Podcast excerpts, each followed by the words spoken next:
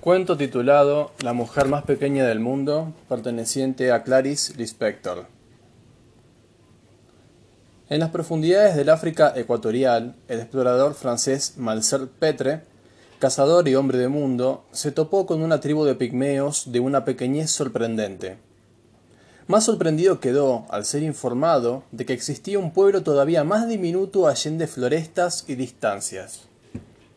Entonces, más hacia las profundidades, él fue. En el Congo central descubrió realmente los pigmeos más pequeños del mundo.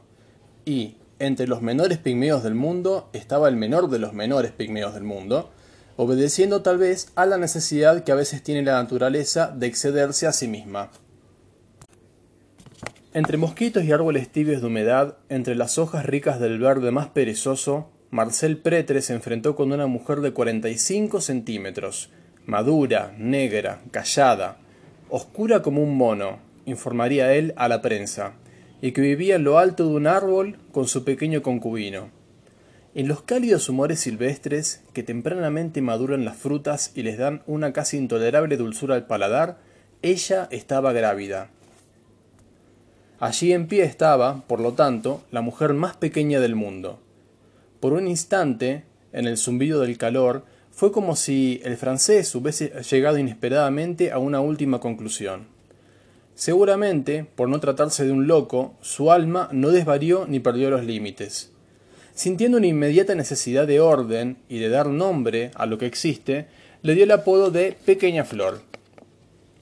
Y para conseguir clasificarla entre las realidades reconocibles, de inmediato comenzó a recoger datos sobre ella. Su raza estaba siendo exterminada paulatinamente. Pocos ejemplares humanos restan de esa especie que, de no ser por el disimulado peligro del África, sería un pueblo difundido.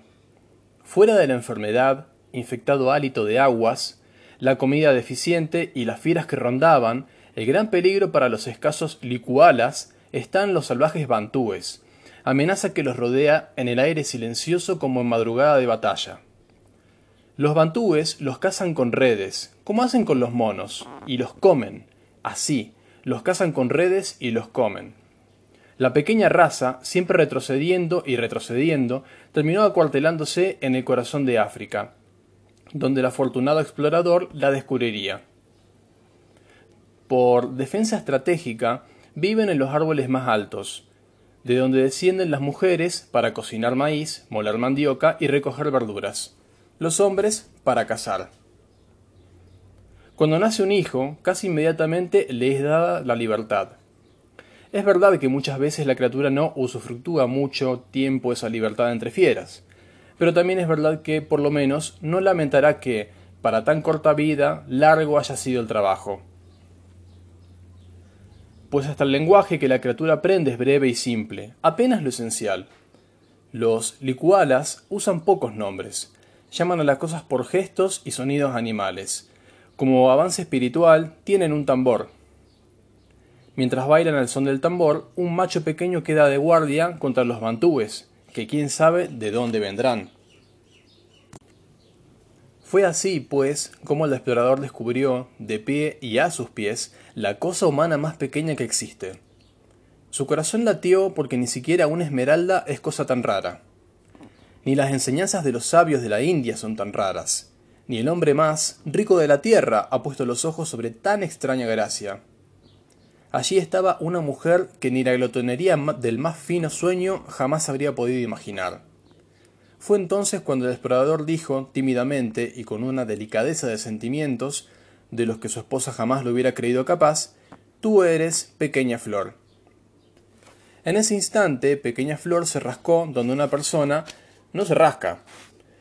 Y el explorador, como si estuviera recibiendo el más alto premio de castidad a que un hombre siempre muy idealista osa aspirar, el explorador tan experimentado desvió los ojos. La fotografía de Pequeña Flor fue publicada en el suplemento a color de los diarios del domingo, donde cupo a tamaño natural, envuelta en un paño, con la barriga en estado adelantado, la nariz chata, la cara negra, los ojos hondos, los pies planos, parecía un perrito. Ese domingo, en un apartamento, una mujer al mirar en el diario abierto el retrato de pequeña Flor, no quiso mirarlo por segunda vez porque me da pena. En otro apartamento, una señora tuvo tal perversa ternura por la pequeñez de la mujercita africana que, siendo mucho mejor prevenir que curar, jamás se debería dejar a pequeña Flor a solas con la ternura de tal señora. ¿Quién sabe a qué oscuridades de amor puede llegar el cariño? La señora pasó todo el día perturbada, se diría que presa de la nostalgia. Además, era primavera y una bondad peligrosa estaba en el aire. En otra casa, una nena de cinco años de edad, viendo el retrato y escuchando los comentarios, quedó muy asustada. En aquella casa de adultos, hasta ahora esa niña había sido el más pequeño de los seres humanos. Y, si bien eso era la fuente de las mejores caricias, también era la fuente de este primer miedo al amor tirano.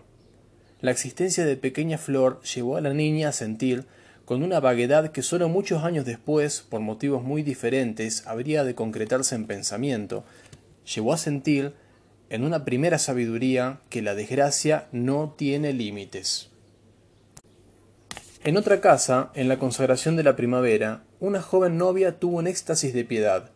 Mamá, mirá la fotografía de ella. Pobrecita. Mirá qué triste está. Pero, dijo la madre, dura, derrotada y orgullosa, pero es una tristeza animal, no es una tristeza humana.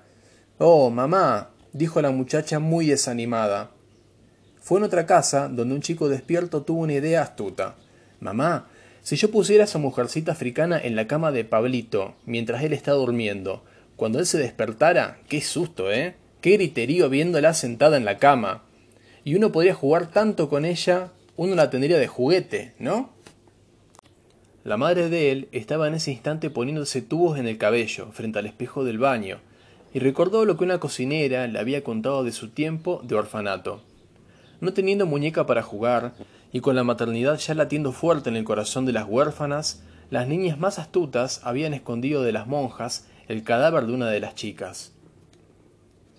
Guardaron el cadáver en un armario hasta que la monja salió, y jugaron con la niña muerta, la bañaron, le dieron de comer, la pusieron en penitencia solamente para poder después besarla, consolándola. De todo eso se acordó la madre en el baño, y bajó las manos levantadas llenas de horquillas. Y consideró la crueldad de la necesidad de amar, consideró la malignidad de nuestro deseo de ser feliz consideró la ferocidad con que queremos jugar y el número de veces en que mataremos por amor. Entonces miró al hijo astuto como si mirase un extraño peligroso, y sintió horror de su propia alma que, más que su cuerpo, había engendrado aquel ser apto para la vida y la felicidad. Así miró ella, con mucha tensión y un orgullo incómodo, a aquel niño que ya estaba sin los dientes de delante. La evolución, la evolución haciéndose, un diente cayendo para que nazca otro que muerda mejor. Voy a comprarle un traje nuevo, resolvió, mirándolo absorto. Obstinadamente adornaba al hijo desdentado con ropas finas, obstinadamente lo quería limpio, como si la limpieza diera énfasis a una superficialidad tranquilizadora perfeccionando obstinadamente el lado amable de la belleza, obstinadamente alejándose, alejándolo, de algo que debía ser oscuro como un mono. Entonces, mirando el espejo del baño, la madre sonrió intencionadamente fina y delicada, colocando entre su rostro de líneas abstractas y la cara desnuda de pequeña flor la distancia insuperable de milenios. Pero, con años de práctica, Sabía que ese sería un domingo en el que tendría que disfrazar consigo misma la ansiedad, el sueño y los milenios perdidos. En otra casa, junto a una pared, se dieron al trabajo alborozado de calcular con una cinta métrica los 45 centímetros de pequeña flor. Y fue ahí mismo donde, encantados, se asustaron al descubrir que ella era todavía más pequeña de lo que la más aguda imaginación inventara.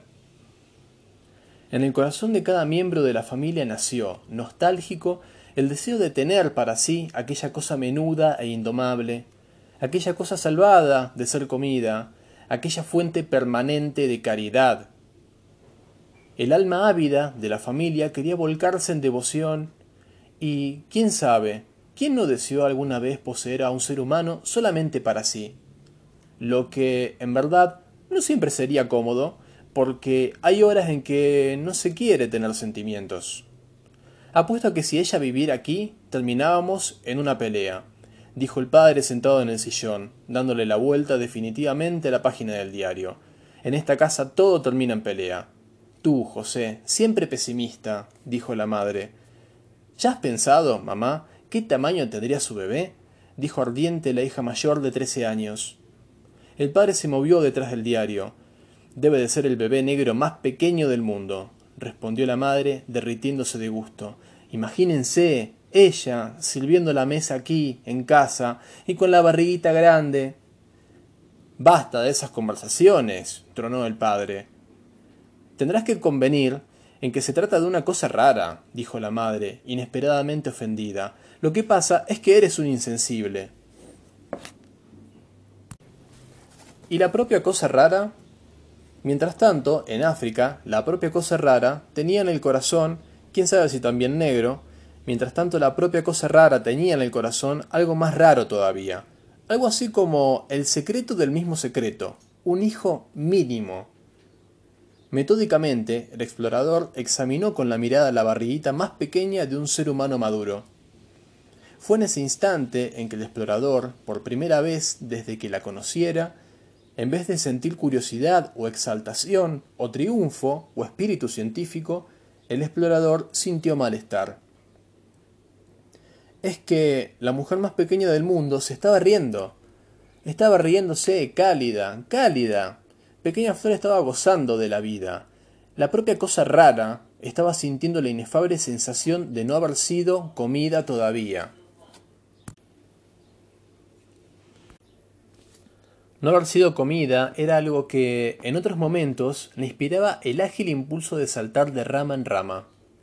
Pero en ese momento de tranquilidad, entre las espesas hojas del Congo central, ella no estaba aplicando ese impulso a una acción, y el impulso se había concentrado todo en la propia pequeñez de la propia cosa rara. Y entonces ella se reía. Era una risa como solo quien no habla ríe. Esa risa el explorador, incómodo, no consiguió clasificarla. Y ella continuó disfrutando de su propia risa suave, ella, que no estaba siendo devorada. No ser devorado es el sentimiento más perfecto. No ser devorado es el objetivo secreto de toda una vida.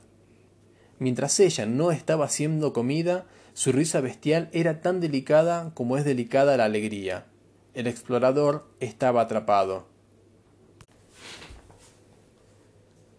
En segundo lugar, si la propia cosa rara estaba riendo, era porque dentro de su pequeñez una gran oscuridad se había puesto en movimiento. Porque la propia cosa rara sentía el pecho tibio de lo que se podía llamar amor. Ella amaba a aquel explorador amarillo. Si hubiese sabido hablar para decirle que lo amaba, él se hincharía de vanidad. Vanidad que disimularía cuando ella agregara que también amaba mucho el anillo del explorador y que amaba mucho la bota del explorador y cuando él se deshinchara, avergonzado, Pequeña Flor no comprendería por qué, porque ni de lejos su amor por el explorador hasta puede decirse profundo amor, ya que, no teniendo otros recursos, ella estaba reducida a la profundidad, pues ni de lejos su amor profundo por el explorador quedaría desvalorizado por el hecho de que ella también amaba su bota. Existe un viejo equívoco sobre la palabra amor, y si muchos hijos nacen de esa equivocación, tantos otros perdieron el único instante de nacer, solamente por causa de una susceptibilidad que exige que sea de mí, para mí, que se guste, no de mi dinero. Pero en la humedad de la selva no existen esos refinamientos crueles. El amor es no ser comido. El amor es encontrar hermosa una bota. Amor es gustar del color raro de un hombre que no es negro. Amor es reír de amor a un anillo que brilla. Pequeña flor parpadeaba de amor, y rió cálida, pequeña, grávida y cálida. El explorador intentó sonreír nuevamente, sin saber exactamente a qué abismo respondía su sonrisa. Y entonces se perturbó como solamente un hombre de semejante tamaño se perturba. Disimuló, acomodándose mejor su sombrero de explorador, y enrojeció púdicamente. Tomó un lindo color, un rosa verdoso, como el de un limón de madrugada. Él debía de ser ácido. Fue probablemente al acomodar mejor su casco simbólico cuando el explorador se llamó al orden, recuperó con severidad la disciplina del trabajo y recomenzó a anotar. Había aprendido a comprender algunas de las pocas palabras articuladas de la tribu y a interpretar las señales. Ya conseguía hacer preguntas. Pequeña Flor respondió que sí, que era muy lindo tener un árbol para vivir, suyo, de ella, pues... Y eso ella no lo dijo, pero sus ojos se tornaron tan oscuros que lo dijeron. Pues era bueno poseer, era bueno poseer, era bueno poseer. El explorador pestañeó varias veces. Marcel Petre tuvo varios momentos difíciles consigo mismo, pero por lo menos se ocupó de tomar notas. Quien no tomó notas tuvo que arreglárselas como pudo. Pues mire, declaró de repente la vieja cerrando el diario con decisión, pues mire, yo solo le digo una cosa, Dios sabe lo que hace. La mujer más pequeña del mundo. Cuento realizado por la escritora Clarice Lispector.